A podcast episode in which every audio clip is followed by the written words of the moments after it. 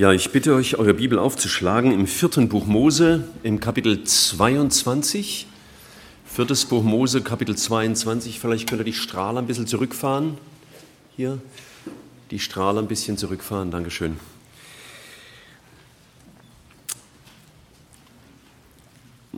Ich bin zwar jetzt nicht so ganz, ganz gehorsam, wie ich das ja normalerweise sein soll, wenn ich predige.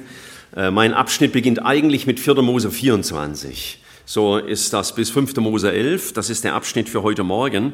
Aber im Kapitel 24 kommt der Biliam noch vor und die Geschichte über ihn, die ist schon ab Kapitel 22 beschrieben. Deswegen äh, greife ich noch einmal zurück. Wir wollen uns im Schwerpunkt mit ihm ein wenig beschäftigen und dann noch ein wenig mit anderen Leuten. Und heute Morgen ein bisschen eher lernen, äh, was man besser nicht macht oder wie man es besser nicht macht. Denn von Biliam kann ich leider nicht so viel Gutes lernen. Ähm, aber es ist ja auch gut, wenn ich lerne, wie ich es nicht machen soll. Ich lese zunächst mal in 4. Mose 22, ähm, der kleiner Vorspann, der Moabiter-König Balak hatte ziemlich Angst bekommen vor den Juden, die da herumwanderten in Richtung zum verheißenen Land und äh, er hat richtig kalte Füße bekommen und dachte, die kommen jetzt gleich und die äh, werden uns fressen und ähm, da dachte er, ich muss mich irgendwie wehren. Militärisch geht das nicht, aber da hat er eine andere Idee, ab Vers 7. Die Ältesten der Moabiter gingen hin mit den Ältesten der Midianiter und hatten den Wahrsagerlohn in ihren Händen Sie kamen zu Biliam und sagten ihm die Worte Balaks, und er sprach zu ihnen, bleibt hier über Nacht, und ich will euch antworten, so wie der Herr zu mir reden wird. So blieben die Fürsten der Moabiter bei Biliam, und Gott kam zu Biliam und sprach, was sind das für Leute bei dir? Und Biliam sprach zu Gott, Balak, der Sohn Zippors, der Sohn der Moabiter, hat mir eine Botschaft gesandt. Siehe, das Volk, das aus Ägypten gezogen ist, es bedeckt das ganze Land, so komm nun und verfluche es mir, vielleicht kann ich dann mit ihm kämpfen und es vertreiben. Aber Gott sprach zu Biliam, geh nicht mit ihnen, verfluche das Volk nicht, denn es ist gesegnet.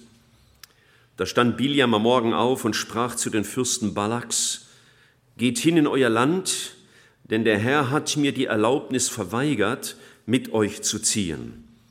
Und die Fürsten der Moabiter machten sich auf, kamen zu Balak und sprachen, Biliam weigert sich, mit uns zu ziehen.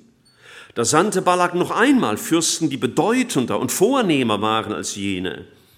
Als diese zu Biliam kamen, sprachen sie zu ihm, so spricht Balak, der Sohn Zippors, lass dich doch nicht davon abhalten, zu mir zu kommen, denn ich will dir große Ehre erweisen und alles, was du mir sagst, das will ich tun. So komm doch und verfluche mir dieses Volk. Biliam antwortete und sprach zu den Knechten Balaks, selbst wenn mir Balak sein Haus voll Silber und Gold gäbe, so könnte ich doch den Befehl des Herrn meines Gottes nicht übertreten, um etwas Kleines oder Großes zu tun. Und nun bleibt doch auch ihr noch hier über Nacht, damit ich erfahre, was der Herr weiter mit mir reden wird. Da kam Gott in der Nacht zu Biliam und sprach zu ihm, wenn die Männer gekommen sind, um dich zu rufen, so mache dich mal auf und gehe mit ihnen, doch nur das, was ich dir sagen werde, nur das darfst du tun. Da stand Biliam am Morgen auf und sattelte seine Eselin und zog mit den Fürsten der Moabiter, aber der Zorn Gottes entbrannte darüber, dass er ging.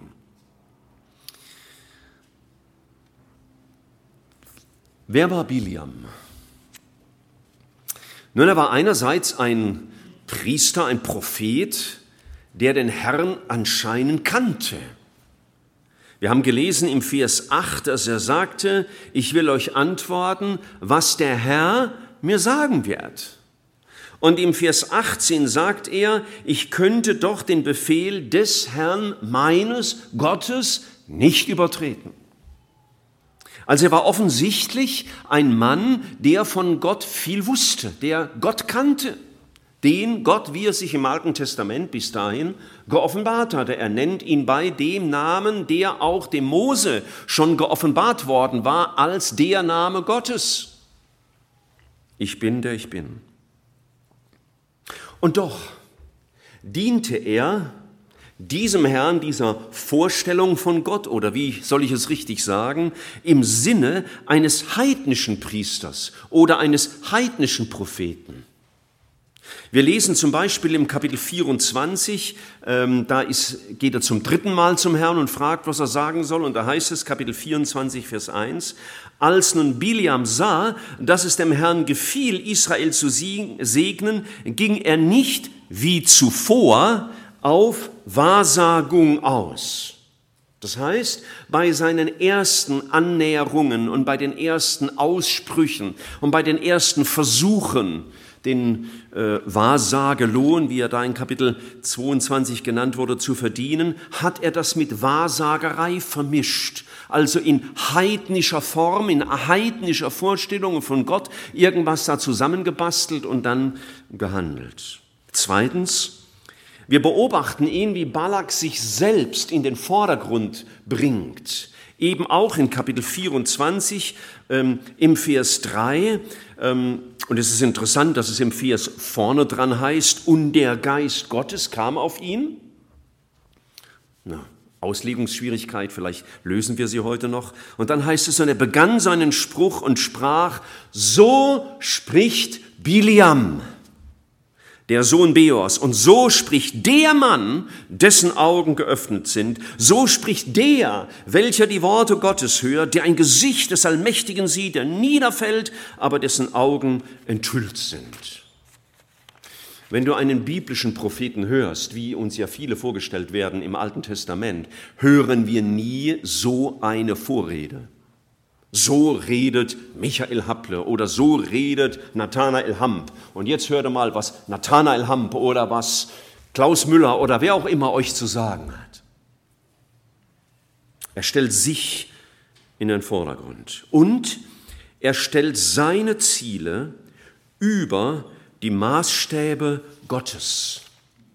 Und wir sehen zum Beispiel im Kapitel 25, Vers 1, das habt ihr ja alles gelesen, ich weiß ja, da heißt es, und Israel ließ sich in Sittim nieder und das Volk fing an, fing an Unzucht zu treiben mit den Töchtern der Moabiter. Und später im Kapitel 33, das war dann schon nach dem Tod Biliams, Kapitel 33, Vers, ähm, nein, Kapitel 32, nein, auch nicht, Kapitel 31, danke, haben bald. Kapitel 31, Vers 16 heißt es, siehe, sie haben ja, das waren die Frauen der Midianiter, sie haben ja in der Sache des Peor durch den Rat Biliams die Kinder Israels vom Herrn abgewandt, sodass der Gemeinde des Herrn die Plage widerfuhr. Es war also Biliams Idee, nachdem er das Volk nicht so hat verfluchen dürfen, wie er es nach dem Willen Balaks hätte tun sollen, hat einen anderen Trick angewandt und hat die hübschen Mädchen geschickt und die Jungs haben das gesehen und sind richtig, ja, abgegangen, wie man sagt, und haben sich mit den Mädchen abgegeben und die Mädchen sich mit den Jungs der Midianiter und dann gab es Vermischungen, es gab Unzucht sogar also außerehelicher Sex und es gab Verehelichungen zwischen Heiden und Juden und das war der Trick äh, von dem äh, Biliam und so hat er das Volk Israel schließlich doch noch dahin gebracht, wo der Balak sie eigentlich gerne haben wollte. Eine sonderbare Figur. Ein Mann, der sagen kann, der Herr, mein Gott, mit dem Gott offensichtlich auch sprach. Das berichtet uns ja die Bibel, das hat er ja nicht äh, erlogen. Die Bibel sagt es ja, Gott hat das gesagt. Und doch war es ein so sonderbarer Typ, bei dem sich vieles mischte. Hier ist ein erstes, was wir lernen sollten. Auch wenn wir gerne es hätten, zu verstehen, das Reich Gottes, das ist alles so klar und so nachvollziehbar und ist alles gut und ist alles prima und alles so ideal. Leider ist es das nicht. Es ist durchaus möglich, dass man den Dienst für den Herrn mit dem Einfluss anderer Geister mischt, dass man mit seinen Worten, vielleicht auch mit seinem eigenen Verständnis Gott dient, aber vieles andere einfließt in unser Denken, in unsere Handlungsweisen, die nicht vom Geist Gottes geprägt sind, sondern von einem anderen verführerischen Geist. Vor Jahren habe ich schon gelesen von einer großen Bewegung, die nennt sich die Prophetenbewegung, die fantastische Dinge hervorsagt, vorhersagen, was alles so geschehen wird in der Zukunft und, und wie das Reich Gottes sich entwickeln wird und, und hat vor allen Dingen Menschen sehr in den Himmel gehoben, was die so alles äh, tun würden. Und es waren Dinge vorhergesagt, die geschehen würden, die eigentlich erst fürs tausendjährige Reich von Gottes Wort in Aussicht gestellt sind. Aber diese Propheten brachten nicht wie die Propheten der Bibel auch eine Botschaft der Buße. Sie brachten nicht eine Rückbesinnung auf Gottes Wort, sondern sie haben den Mensch mit seinen Vorstellungen und Erwartungen und Wünschen in das Zentrum gestellt. Und das tut Gott nie. Gott stellt immer nur sich selbst in den Mittelpunkt. Er hat gesagt, ich werde meine Ehre keinem anderen lassen. Ich tue das nicht gerne, was ich jetzt tue, aber manchmal muss man das auch tun. Ähm, es gibt hier in, der, in, Stuttgart eine Gemeinde, die übrigens am gleichen Tag geöffnet hat, wie wir unsere Einweihung hier gefeiert haben. Es ist die Gemeinde ICF in der Innenstadt, die vor allen Dingen junge Leute anzieht. Und ich habe mich mal ein bisschen damit beschäftigt und geschaut, was, was, was lehren sie, was ist ihre Anliegen, was, was ist ihre Message, würden Sie sagen. Und das schreit steht auf ihrer Homepage, ich zitiere jetzt einfach mal Originaltexte, am 15. Mai 2011 starteten wir unseren Traum von Kirche. Da bin ich stecken geblieben. Wir starteten, okay, ich meine natürlich sind Menschen immer beteiligt. Wir haben gesagt, wir haben Einweihung gefeiert, wir haben auch dieses Haus gebaut. Aber wir wollten, und ich hoffe, wir wollen das heute nicht. Und wenn ihr merkt, wir tun es doch, dann müsst ihr uns bremsen als Älteste wir wollen nicht unseren Traum von Kirche verwirklichen, sondern das, was sein Wort sagt. Das ist entscheidend. Wir haben ein volles, eigenständiges Angebot für dich. Das fiel mir immer wieder auf, als ich das gelesen habe, dass du und dich und für dich und für dich steht ganz stark im Zentrum.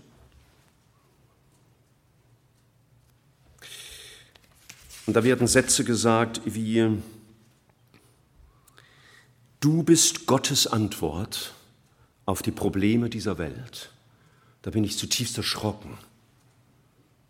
Wir haben ein Lied früher gesungen, das haben wir mit Hingabe gesungen. Jesus ist die Antwort. Nicht wir sind Gottes Antwort für die Probleme der Welt. Das ist Wahnsinn. Eine Predigerin, sie ist Pastorin dieser Gemeinde, zusammen mit ihrem Mann, auch Pastorin, in der Predigt von ihr auszugsweise angehört. Und sie sagt, der Heilige Geist steht dir zur Verfügung. Da bin ich zusammengezuckt. Gedacht, was? Der Heilige Geist mir zur Verfügung? Der Heilige Geist ist Gott. Das ist nicht eine Ware, nicht eine Masse, die mir zur Verfügung steht, sondern umgekehrt sollte ich dem Heiligen Geist zur Verfügung stehen. Und so weiter und so weiter. Und ein wichtiger Satz, den ich noch zitieren will, war, was uns ganz besonders wichtig ist. Menschen sind nicht für die Kirche da, sondern die Kirche ist da für die Menschen. Natürlich werden wir in der Gemeinde Menschen dienen, natürlich. Aber die Gemeinde ist für Jesus da. Es muss Jesus im Zentrum stehen und nicht der Mensch. Und hier mischt sich viel, versteht ihr? Ich, ich möchte niemanden persönlich verurteilen und sagen, der kommt nicht in den Himmel oder ist kein Gotteskind. Das ist ja gar nicht meine Aufgabe. Das ist Aufgabe Gottes, das zu beurteilen und zu entscheiden. Und doch müssen wir sehen, wo sich biblisches und menschliches vermischt, wo sich geistliches und dämonisches vermischt. Wie bei Biliam, da wird es äußerst gefährlich. Menschen, so wird uns in jener Gemeinde gesagt, sollen Jesus kennenlernen und ihr Potenzial entfalten. Was haben wir für ein Potenzial? Ich habe gar kein Potenzial für Gott. Nur er kann mein Leben fruchtbar machen. Und besonders erschrocken bin ich noch, als so ein Videoclip war, ähm, zum Vorspann für einen Gottesdienst, wo Menschen gesagt haben, weil Gott an mich glaubt. Und dann wurden dann verschiedene Aussagen gedacht. Da wäre Gott aber arm dran. wenn er an mich glauben könnte. Ich bin aber dankbar, dass ich an ihn glauben darf. Steht ja, da, da werden viele Dinge gesagt, die den Menschen sehr gut tun, wo sich Menschen sehr wohlfühlen. Und ich will auch nicht bestreiten, dass gewiss in dieser Gemeinde auch Menschen zu Jesus finden und in manchen Dingen heil werden. Aber Gottes Ziel ist nicht, dass der Mensch bekommt, was er wünscht, sondern dass Gottes Anliegen in seinem Leben zur Erfüllung kommt. Wir müssen wachsam bleiben, dass wir sehen, wo ist menschliches und göttliches vermischt, biblisches und irdisches vermischt. Und steht wirklich Jesus und seine Ehre im Zentrum oder sind das nur Worte? Das müssen wir uns auffragen. Wir sagen mit unserer Botschaft auf dem Rücken unserer T-Shirts der Gemeinde, Jesus ist unser Thema. Unser Gemeindeleitbild heißt Ehre. Und wir dürfen uns immer wieder hinterfragen lassen, auch vom Herrn, ob das nur Worte sind oder ob wir es leben als Gemeinde und doch als Einzelne. Was Biliam mit seinen Lippen sagte, ich will hören, was der Herr sagt, entpuppte sich doch als etwas Falsches, denn er hatte eine versteckte Zielsetzung, die Gott nicht entgangen war, die Gott gesehen hat. So ähnlich wie es der äh, Prophet Samuel mal gesagt hat in einem anderen Zusammenhang, der Mensch sieht, was vor Augen ist oder er hört, was vor Ohren ist, aber Gott sieht das Herz an.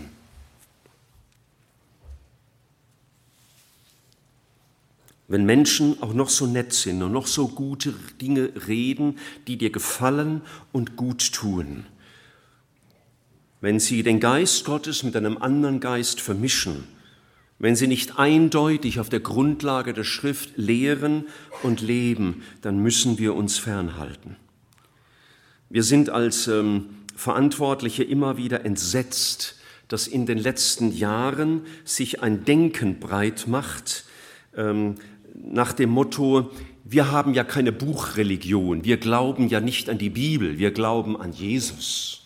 Wir sind Jesus treu und nicht bibeltreu, als könnte man Jesus und die Bibel auseinanderreißen.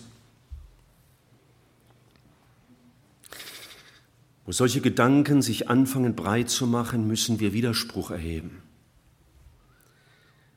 Und es war schon im Jahr 2005 durch Ulrich Eggers, äh, damaliger Herausgeber von wichtigen Zeitschriften in Deutschland, wichtig im Sinne von der Auflagenstärke, dass der diese Dinge, diese Aussagen propagiert hat. Ja, wir sind Jesus treu, nicht bibeltreu, wir haben keine Buchreligion, wir glauben nicht an Buch, wir glauben nicht an ein Buch, wir glauben an Jesus. Und damit kann man natürlich vieles in der Bibel auch relativieren.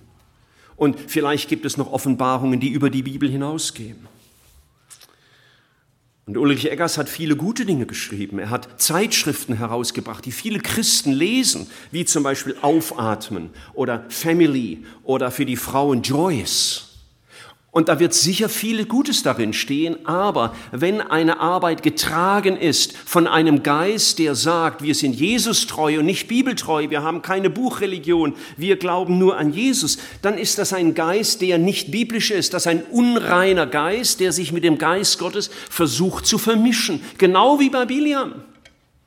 Der kannte Gott, er konnte sagen, der Herr ist mein Gott und Gott redete mit ihm. Und doch war er ein Verführer, der im Gericht Gottes unterging. Biliam hatte genug göttliche Offenbarung, dass er hätte wissen können, dass er auf dem falschen Weg war. Aber die Ehre, die Menschen gaben, war ihm wichtiger. Der Geist der Vermischung, ein Geist der Teilwahrheiten ist oft schlimmer wie der Geist dieser Welt, weil er für Christen schwerer zu erkennen ist. Wenn jemand sagt, ähm, es gibt viele Wege zu Gott, man braucht nicht unbedingt Jesus, dann merken wir sofort, halt, halt, halt, stopp. Aber wenn jemand von Jesus predigt, aber andere Dinge dabei packt, ist es oft schwerer zu durchblicken.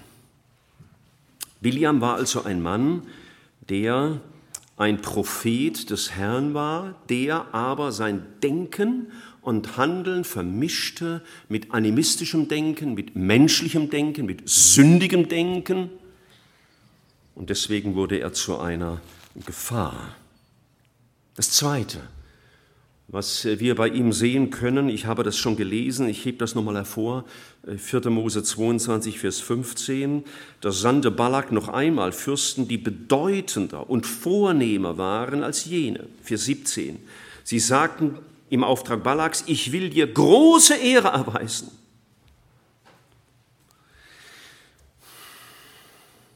Er war anfällig für die Themen Ehre und Geld.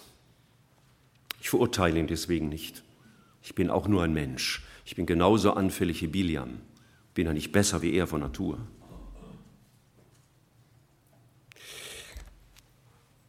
Da kommen Menschen, die ihm sagen, du kriegst noch mehr Ehre. Was hätte Biliam jetzt tun müssen? Er hätte sagen müssen, Jungs, was wollt ihr schon wieder hier? Ich habe euch doch letzte Woche schon Klartext geredet, oder es sind wahrscheinlich viele Wochen vergangen, der lebte ja so ungefähr 500 Kilometer entfernt von dem Balak. Ähm, er hätte sagen müssen, ich habe euch letztes Mal schon gesagt, es ist überhaupt nicht möglich. Ich bin ein Diener Gottes. Ich werde doch niemals Gottes Volk verfluchen. Gottes Wort, Volk ist gesegnet. Und Gottes Wort sagt, gesegnet sollen sein, die dich segnen. Also es kommt überhaupt nicht in Frage, geht wieder nach Hause. Ich komme darauf gleich noch zu sprechen. Später im 5. Mose 17 wird uns gesagt, dass die Könige, das heißt die Verantwortlichen, die Leiter, sich vor drei Gefahren besonders hüten sollten. Das sind die äh, Gefahren Geld, Macht und Frauen. Davor sollten sich die Könige Israels hüten, das sollten sie wachsam sein. Und das sind bis heute die Hauptangriffspunkte Satans auf Führer, auch geistliche Führer. Und wer Gott dienen will, und da bin ich dankbar, wirklich dankbar, wenn ihr im Gebet wacht über uns und um Bewahrung bittet für uns, die wir dieser Gemeinde vorstehen oder anderen Werken vorstehen, denn wir sind nicht besser wie Biliam. Wir sind auch anfällig. Und wenn wir nicht wachsam sind, der Teufel läuft nicht davon, nur weil er den Namen Joel Fay hört oder Horst Duhl. Wir sind anfällig, genau wie er. Aber wo er dienen will, der sollte sich vor diesen Gefahren hüten und fürchten. Geld. Geld regiert die Welt, sagt man so. Herr Jesus hat es so gesagt, man kann nicht Gott dienen und dem Mammon. Er will damit sagen, das Geld hat eine Anziehungskraft. Und deswegen ist es uns sehr wichtig, besonders uns, die wir bezahlt werden von dieser Gemeinde, dass wir völlige Transparenz leben, dass wir kein Gemauschel haben, was Finanzen angeht. Wir haben mit der Verwaltung von Geld nichts zu tun. Wir sagen es bei jeder Gemeindeaufnahme, dass wir Pastoren keine Ahnung haben, wer was an die Gemeinde spendet. Das müsstet ihr uns schon selber sagen und wenn ihr es uns sagen würdet, dann würde ich dich zurückfragen, warum erzählst du mir das? Es interessiert mich nicht einmal, weil es eine Sache zwischen dir und Gott, die geht mich gar nichts an, so wie mein Geld auch dich nichts angeht. Ja. Deswegen müssen die Strukturen entsprechend sein, dass wir geschützt bleiben vor dem Umgang mit Geld. Wir nehmen normalerweise auch auf Reisediensten kein Bargeld an. Ich bitte immer die, die Kassierer, wenn sie eine Gabe geben wollen für einen Dienst, bitte überweise das, das ist mir viel besser. Manchmal ist ein Bruder da, der ist das nicht gewohnt, der zieht dann Geldbeutel raus und gibt mir 100 Euro und sagt das für einen Predigtdienst. Da sage ich, jetzt schreibst du bitte eine E-Mail an den Kassierer und schreibst ihn, ich habe Michael Happle 100 Euro mitgegeben, damit der das von mir fordern kann, dass der, wenn er meine Abrechnung sieht, fragen kann, hey Michael, wo sind die 100 Euro? Transparenz, wichtig. Zweitens, Macht. Biliam war sehr empfänglich für Macht. Stellt euch mal vor, er konnte sagen, ich bin der, der, wenn er niederfällt, dem die Augen geöffnet werden und ich kann Israel verfluchen und ich werde von Balak hofiert und ich kriege eine große Position. Wer will denn sagen, das ist für ihn keine Verführung? Deswegen ist es sehr wichtig für uns Leiter und nicht nur für uns, für dich auch, aber für uns vielleicht in einer besonderen Weise, eingebunden zu sein in eine Bruderschaft, und zwar so eng wie möglich, damit wir uns gegenseitig Korrektur geben können. Ich bin sehr dankbar, Brüder zu haben, nicht nur hier, auch überörtlich, die auf mich acht geben die mir die Luft aus dem Ballon ließen, wenn da Welt zu viel drin wäre, die mich runterholen auf die Erde, die mich korrigieren, wenn Sünde in meinem Leben ist. Und das geschieht auch und ich bin Gott so dankbar dafür, damit ich mich ja nicht überhebe und mir irgendwas einbilde. Worauf auch. Wir brauchen die eingebunden sein in eine Bruderschaft. Und die dritte, das dritte, der dritte Bereich, für den auch mit Sicherheit Balak empfänglich war, das war das Thema Frauen und Sexualität auch ein Gebiet, über dem wir wachen müssen im Gebet. Kaum einer traut sich zu beten, Herr, bewahre unsere Ältesten vor sexuellen Fehltritten. Ich weiß nicht, ob das dann regelmäßiges Gebet für uns ist.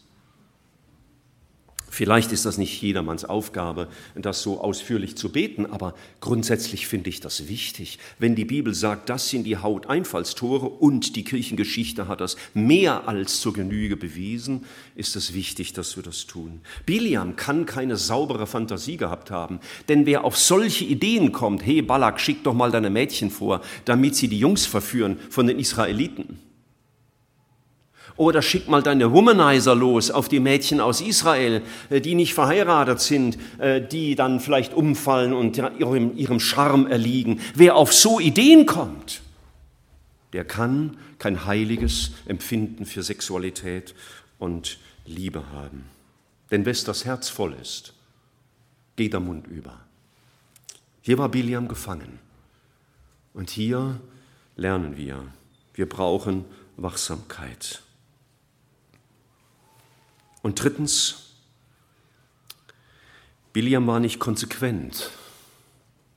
Sagst vielleicht, oh ja, da habe ich was gemeinsam mit ihm, mit dem Biliam. Wer ist schon immer konsequent? Es gibt so Typen, die sind das von Natur. Die sind so strukturiert, die laufen wie Maschinen, bam, bam, bam, immer die gleichen Abläufe. Ein Stichwort und zack, Reaktion. Aktion, Reaktion, alles klar. Aber nicht alle sind so. Ich bin es jedenfalls nicht von meiner Natur.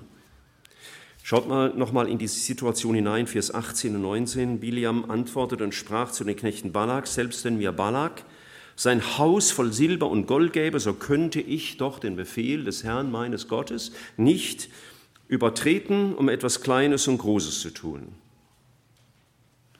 Und jetzt hätte ein ganz dicker, fetter Punkt sein müssen. Und was sagt er? Und nun Bleibt doch auch ihr noch hier über Nacht, damit ich erfahre, was der Herr weiter mit mir reden wird. Wozu? Erstens, Gott hatte durch sein Wort klar gesprochen, dass Balak kennen musste von den Überlieferungen her über Israel, den Segen, die Erwählung Gottes für Israel. Wie es dem ergeht, der sein Volk fluchen würde, das musste er wissen. Und zweitens hatte es ihm Gott ja nochmal gesagt, ein paar Verse vorher ist es ja berichtet. Wozu nochmal mit Gott reden? Nach der Meinung, ja, vielleicht hat Gott heute eine andere Stimmung, vielleicht kann ich ihn überreden und so und vielleicht hat er heute seinen großzügigen Tag und da können wir das aushandeln oder weiß ich, was der sich gedacht hat. Was gab es jetzt noch zu fragen? Geschwister, ich weiß es von mir und ich weiß nicht, wie weit du dich an dem Punkt kennst. Es ist ganz gefährlich, wenn du anfängst, mit dem Teufel anzufangen zu diskutieren. Ich erinnere uns an die Begebenheit, die wir wahrscheinlich alle kennen, der Sündenfall 1. Mose 3. Die Schlange kommt zur Eva und sagt, hey, und geht ein Gespräch mit ihr ein.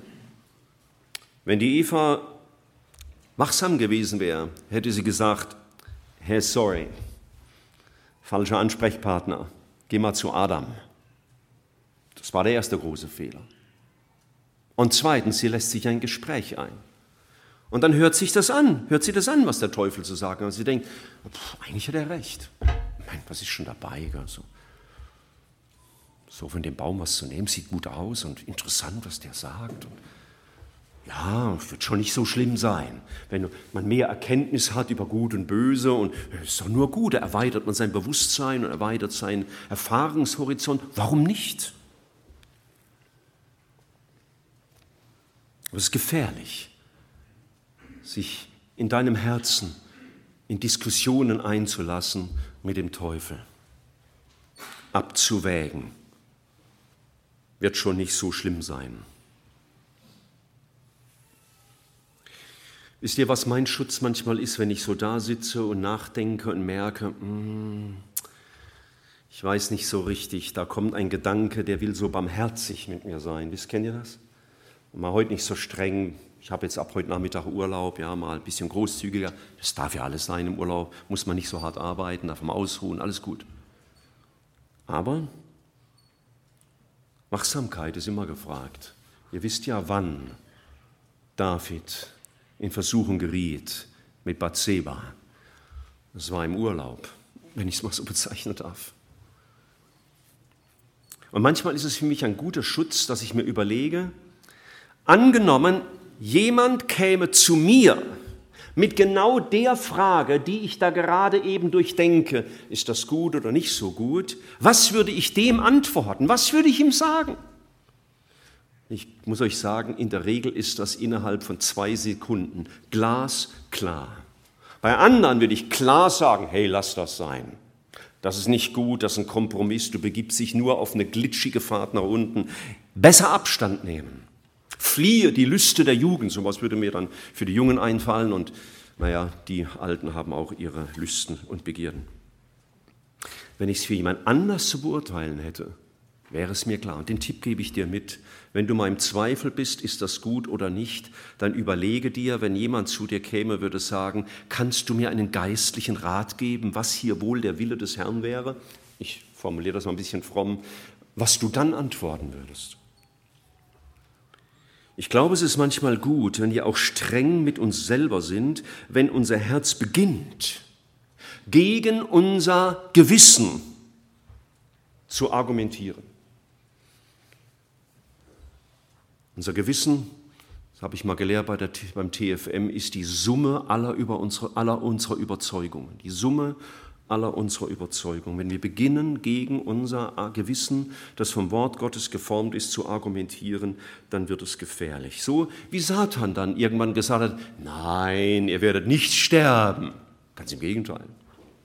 Oder äh, der Lot, wisst ihr, der fliehen sollte aus Sodom. Und Gott sagte zu ihm, flieh aufs Gebirge. Und er dann mit Gott anfängt zu diskutieren, statt dass er froh ist, dass er mit dem Leben davonkommt, will er mit Gott nochmal was aushandeln und sagt, ach, lass mich doch da in das Städtchen hineinziehen, das ist ja nur klein. Also ein Sinnbild dafür, naja, es ist ein Kompromiss, es ist nicht ganz biblisch, aber ist ja nur klein, ist ja nicht so schlimm. Aber alles fängt klein an. Ein wenig Sauerteig, gell? versäuert den ganzen Teig. Es ist interessant, dass Gottes Urteil schon feststeht über Biliam. Schaut Kapitel 22, 4. Mose 22, Vers 22, haben wir vorhin schon gelesen. Aber der Zorn Gottes entbrannte darüber, dass er ging. Gott hat ihn gehen lassen und Gott wusste schon, es wird zu seinem Verderben sein. Obwohl Gott gesagt hat, geh, sag aber nur, was ich dir beauftrage. Oh Geschwister, was haben mir Leute schon gesagt und ich habe es vielleicht auch schon gesagt, ja, der Herr hat mir gezeigt und der Herr hat ganz klar zu mir geredet und es ist wirklich klar und der Herr hat mir das geoffenbart. Und wisst ihr, manche Klarheiten, die wir bekommen, sind nur Teil eines Gerichtes Gottes, weil wir uns nicht am Wort Gottes orientieren, sondern unsere Sonderüberzeugungen wollen. Gott muss nochmal extra mit uns reden, so ganz speziell für mich in meiner Situation, als hätte er nicht klar gesprochen. Und im Vers 32 heißt es, der Engel des Herrn sprach zu ihm, da war er schon mit der Eselin da unterwegs, warum hast du deine Eselin nun dreimal geschlagen? Siehe, ich bin ausgegangen, um dir zu widerstehen, weil dein Weg vor mir ins Verderben führt. Der fühlte sich bestätigt, weil ja Gott mit ihm geredet hat. Aber dieses Reden Gottes war auch nur Teil des Gerichtes Gottes. Gott redete mit ihm, um sein Volk zu schützen. Aber Biliam war nicht geschützt. Biliam ging ins Gericht. Gott ist heilig. Und wer sein Wort außer Acht lässt und dann meint, er kriegt die Spezialoffenbarung Gottes, der ist in großer Gefahr. Es ist gefährlich, entgegen unserem Gewissen einen Weg weiterzugehen, zu dem der Herr klar gesprochen hat. Es Ist doch gefährlich, Dinge zu tun, von denen wir denken, zum Glück kriegen das unsere Ältesten nicht mit, was ich da gerade mache. Die würden mir was erzählen. Ich meine, das kann dein Gewissen sein, das hier sich regt und dich mahnt. William hat ja auch gebetet und mit Gott gesprochen. Aber mit dem Vorhaben, seinen eigenen Kopf, durch, eigenen Kopf durchzusetzen. Daher ist es mir immer wieder wichtig, mit Brüdern und Schwestern zu reden über Dinge, die mich bewegen, die ich denke, die ich entscheiden will. Und dafür unter anderem haben wir Gemeinde.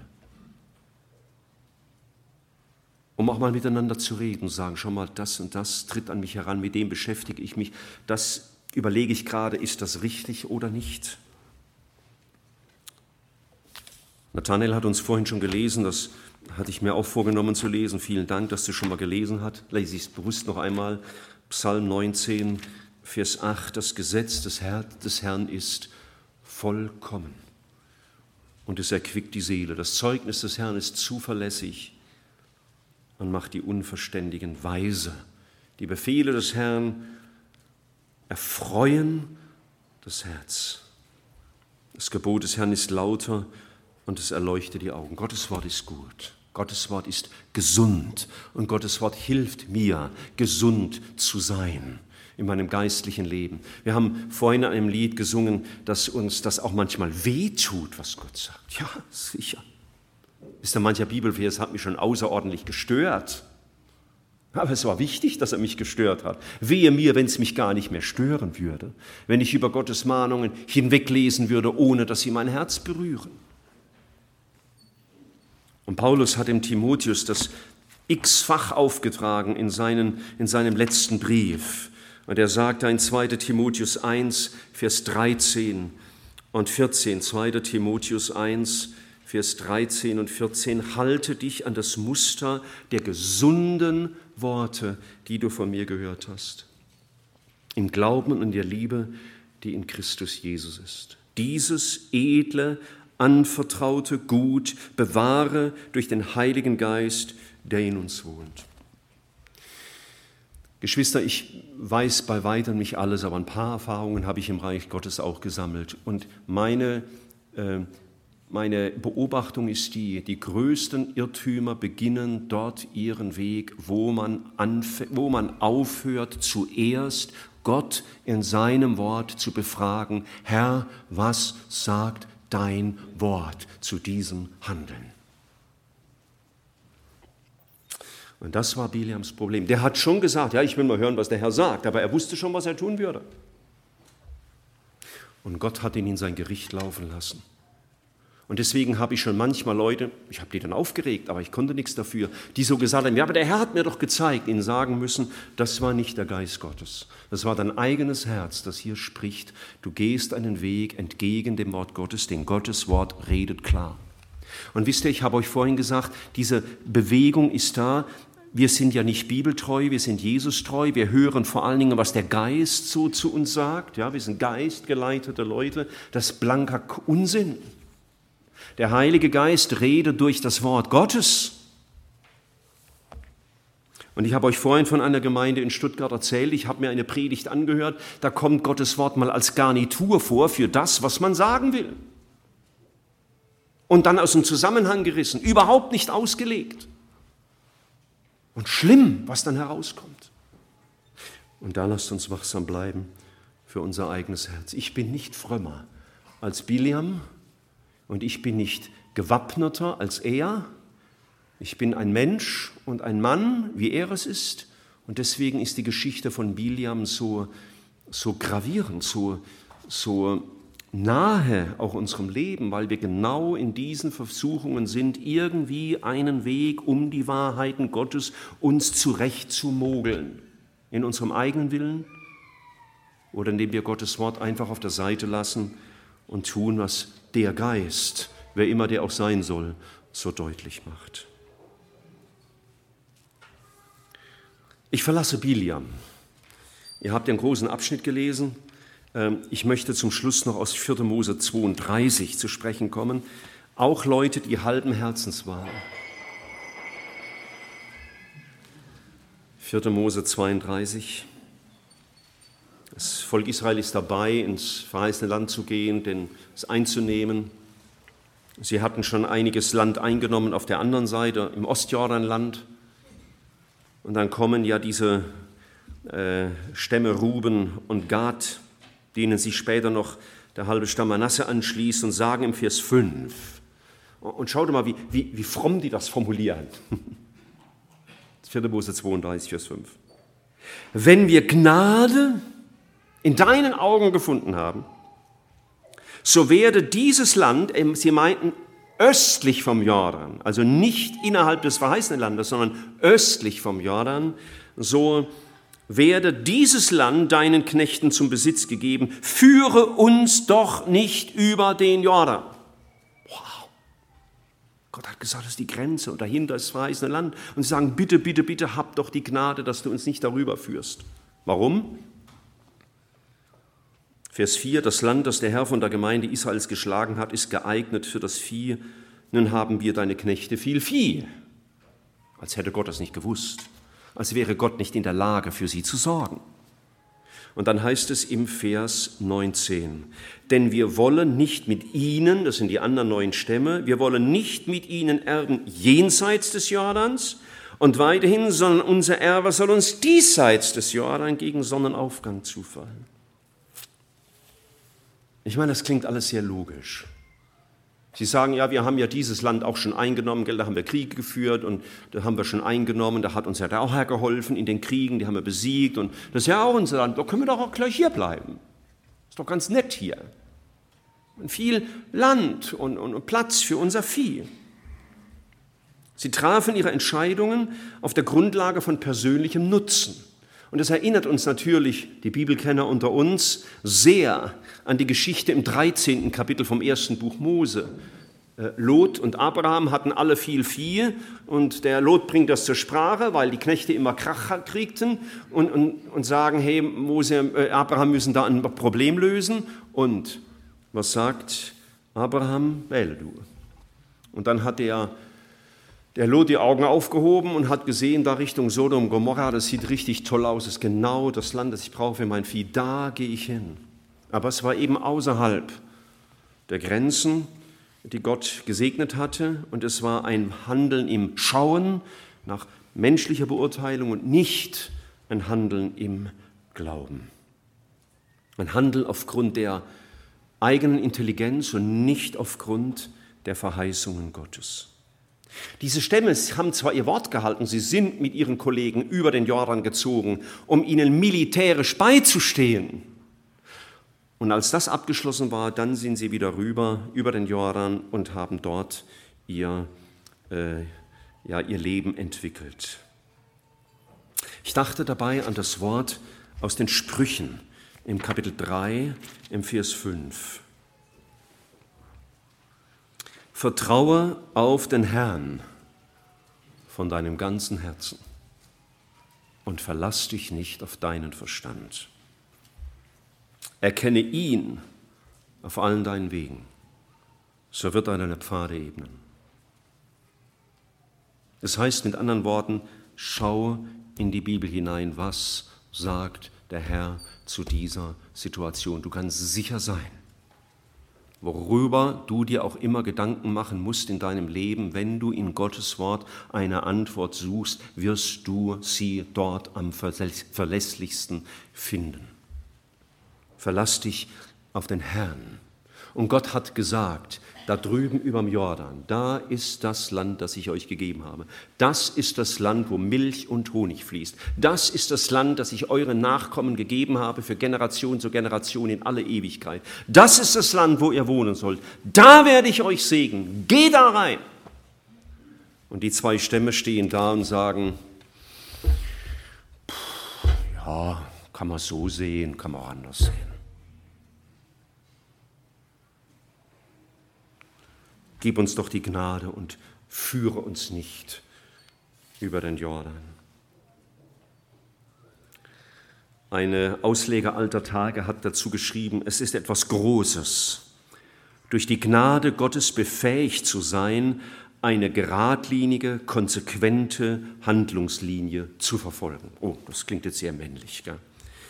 Es ist etwas Großes, durch die Gnade Gottes befähigt zu sein, eine geradlinige, konsequente Handlungslinie zu verfolgen. Der Paulus würde später der Gemeinde in Ephesus schreiben, im Kapitel 5. Ephesus, ne, Epheser, Kapitel 5, Vers 15. Seht darauf, wie ihr mit Sorgfalt wandelt. Nicht als Unweise, sondern als Unweise. Kauft die Zeit aus, denn die Tage sind böse. Darum werdet nicht unverständlich, sondern verständig, was der Wille des Herrn ist. Werde verständig, was der Wille des Herrn ist. Und der Wille des Herrn war in dieser Situation klar geoffenbart. Sie haben ja gesagt, okay, wir finden einen Kompromiss. Guckt mal, wir erfüllen ja unsere Pflichten. Wir gehen mit euch, wir kämpfen mit euch und erst wenn du, Mose, sagst, wir können jetzt wieder heimgehen, erst dann werden wir gehen. Also wir erfüllen unsere Pflichten bis zum TZ. Aber Geschwister, Gott hat noch nie Leute gewollt, die ihre Pflichten erfüllen und dann machen, was sie wollen. Die dem Herrn dienen und wenn ihre Aufgaben erfüllt sind, sich zurückziehen in ihre eigenen Vorstellungen. Sondern Gott hat Menschen gewollt, deren Herz ihm ergeben ist und die ihm vertrauen, die ihm glauben. Und um das zu können, müssen wir mit Gott leben und unser ganzes Betragen völlig durch sein Wort leiten und regieren lassen. Jener Ausleger, das war Charles McIntosh, er sagte, sie waren Menschen mit halbem Herzen, mit gemischten Grundsätzen. Menschen, die ihre eigenen Interessen suchten, nicht die Interessen Gottes. Ja, Geschwister, da finden wir uns wieder. Ist dein Herz besser wie deren Herz? Meins nicht. Aber seine Mahnung. Weil Gottes Wort Gottes Wort ist und seine Verheißungen sind seine Verheißungen. Jakobus hat das später in seinem Brief geschrieben, Jakobus 1, Vers 6 und Vers 7. Jakobus 1, Vers 6 und 7. Er bitte aber, also der, der Gott gefallen will oder der, dem Weisheit mangelt für Entscheidungen, er bitte aber im Glauben und zweifle nicht, denn wer zweifelt, der gleicht einer Meereswoge, die vom Wind getrieben und hin und her geworfen wird. Ein solcher Mensch denke nicht, dass er etwas von dem Herrn empfange. Er ist ein Mann mit geteiltem Herzen, unbeständig in allen seinen Wegen. Die Herzen dieser Männer waren geteilt. Sie wollten schon mit dem Herrn leben, sie wollten dem Herrn dienen, sie wollten auch ihre Pflichten erfüllen, sie wollten alles tun, was Mose von ihnen erwartet hat, aber sie hatten ihr Herz nicht ganz dem Herrn gegeben, sie vertrauten dem Herrn und sich. Nach dem Motto, hilf dir selbst, dann hilft dir Gott. Ich habe gedacht, welches Beispiel dieser Männer für ihre Kinder.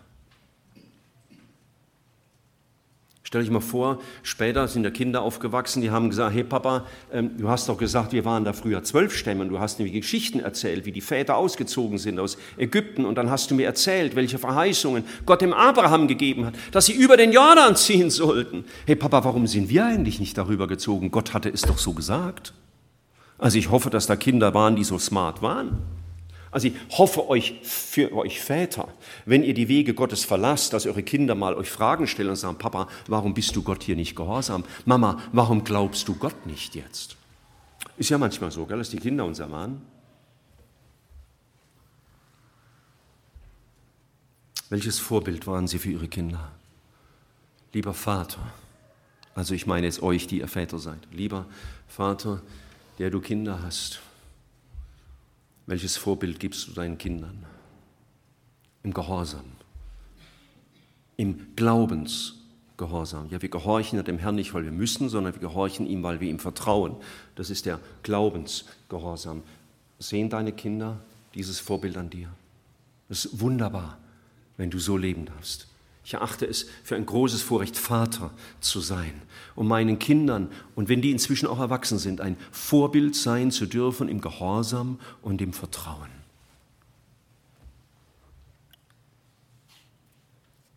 Nebenbei, der erste Krieg, der geführt werden musste nach Salomo, zu seiner Zeit hatte ja das Reich die größte Ausdehnung und es war völliger Frieden. Der erste Krieg, der zu führen war, war im Ostjordanland, Ramoth in Gilead, wo der treue Diener Josaphat beinahe umgekommen wäre. Nur ganz nebenbei. Wir müssen uns mal vorstellen. Gott hatte Israel eine Verheißung gegeben, 500 Jahre lang. 500 Jahre lang hatte das Volk gelebt mit dieser Verheißung, wir werden ins verheißene Land gehen. Und dann sind sie ausgezogen. Ihre Väter sind alle gestorben in der Wüste, weil sie nicht gehorsam waren. Sie waren, sahen das, sie stehen am Jordan, sie wissen, seit 500 Jahren hat Gott versprochen, ihr werdet über den Jordan ziehen, da drüben ist euer Land. Und sie stehen davor und drehen ihr Ding, wie man heute sagt. Sie relativieren Gottes Wort. Möge Gott uns Gnade geben, dass wir uns schützen durch sein Wort. Ich liebe sein Wort. Wir haben, war so dankbar für das, was du vorhin vorbereitet hast, ist über das Wort Gottes. Ja, die Lieder, die Bibeltexte, die beiden Beispiele aus China und aus, keine Ahnung, wo dieser, dieses Volk da lebt. Ha? Neuguinea haben wir fast gedacht, ja. Ähm, Wisst ihr, ich werde darum beten, dass ich diese Begeisterung für Gottes Wort jetzt in meinem Urlaub habe. Hm. Das ist nicht der Gedanke, sich bei mir auch 50 Wochen im Jahr bin ich jeden Tag mit der Bibel so intensiv beschäftigt, mit Vorbereitungen, mit Seelsorge, mit Artikeln und so. Jetzt ähm, lass es mal lockerer angehen. Nein. Aber versteht ihr nicht, weil ich muss. Gott sagt nicht, im Urlaub musst du noch doppelt so viel lesen oder genügt auch die Hälfte. Nein, warum? Weil Gottes Wort Gottes Wort ist. Sein Reden. Schütze dich durch Gottes Wort und vertraue diesem Wort. Und wenn dein Verstand tausendmal sagt, dass es anders besser wäre, dass es anders schöner wäre, und wenn dein Herz dich noch so sehr zieht in seiner Lust auf einen Weg, den du gerne hättest, zu dem Gott aber sagt, das ist nicht mein Weg, ich mach dir Mut, mach dir Mut, glaube diesem Wort Gottes, vertraue ihm. Und sage Nein zu dem, was in deinem eigenen Herzen regieren will. Sag Nein zu den Boten Balaks, um im Bild zu sprechen, die dir große Ehre geben wollen, die dir alles Mögliche versprechen. Sei nicht wie die Leute von Gad und Ruben, die sagen, hier ist so schön, hier haben wir so viel Platz, ist doch egal, ob ihr auf der Seite vom Fluss, auf der Seite vom Fluss, also so kleinlich muss man doch nicht sein, so genau muss man es doch nicht nehmen. Bleibe an Gottes Wort. Das ist die einzige bleibende Wahrheit. Deine Wahrheiten und die Wahrheiten, Scheinwahrheiten des Teufels, die dir was vorgaukeln oder so, die vergehen ganz schnell. Aber Gottes Wort bleibt. Und höre auch auf deine Ratgeber, suche Rat, hab den Mut, ehe du im Versteckten irgendeinen Kompromiss machst, dich mal, wie man neudeutsch sagt, zu outen, zu sagen, schau, mit dem beschäftige ich mich gerade, ich bin nicht ganz sicher. Oder ich bin zwar ganz sicher, aber ich stelle mich nochmal deiner Kritik. Ja, können wir mal reden, was Gottes Wort zu meinen Gedanken sagt? Gottes Wort und die Gemeinde, ein wunderbarer Schutz. Das dürfen wir lernen von Biliam, der das nicht beherzigte, und Gad und Manas, äh, Gad und Ruben auch nicht. Wo wir Menschen sein, die Gottes Wort vertrauen und ihm deswegen gehorchen. Lasst uns einen kleinen Moment still werden. Ich bete noch. Herr Jesus, danke für dein Wort. Dein Wort ist die unumstößliche, ewige, unvergängliche Wahrheit. Nur dein Wort hat Recht, nicht unsere, unser Verstand oder unsere Erfahrungen, auch nicht die 98 Prozent Wahrheiten des Teufels. Du bist die Wahrheit. Herr, du siehst, wir leben in dieser Welt, wir sind den Einflüssen dieser Welt ausgesetzt. Manche bemerken wir kaum.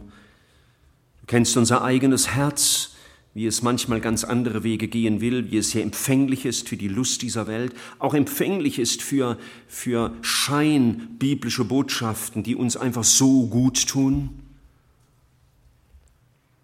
Und ich bitte dich, Herr, ich bewahre mich ich bitte dich, bewahre mich, bewahre meine Geschwister, dass wir dein Wort kennen, dass wir dein, dein Wort lieben, dass wir deinem Wort vertrauen und aus diesem Vertrauen heraus deinem Wort gehorchen. Danke für mahnende Beispiele wie Biliam und Ruben und Gad und Manasse. Herr, wir sind nicht besser wie sie. Aber du hast dich nicht verändert. Und, und da, wo wir heute Buße zu tun haben, wo wir uns auf abschüssige Wege begeben haben, wo wir Kompromisse eingegangen sind, wo wir es ruhig haben angehen lassen, wo wir den Weg breiter gemacht haben, wo wir unser Gewissen beruhigt und es totgeschwiegen haben, wo wir herumargumentiert haben mit dir und anderen Christen, nur um unseren Ding durchzuziehen. Herr, du siehst, so ist unser Herz. Da gib du heute Mut zu Entscheidungen, umzudrehen und dir die Ehre zu geben, indem wir dir vertrauen und aus diesem Vertrauen heraus dir gehorchen. Dank sei dir, Herr. Amen.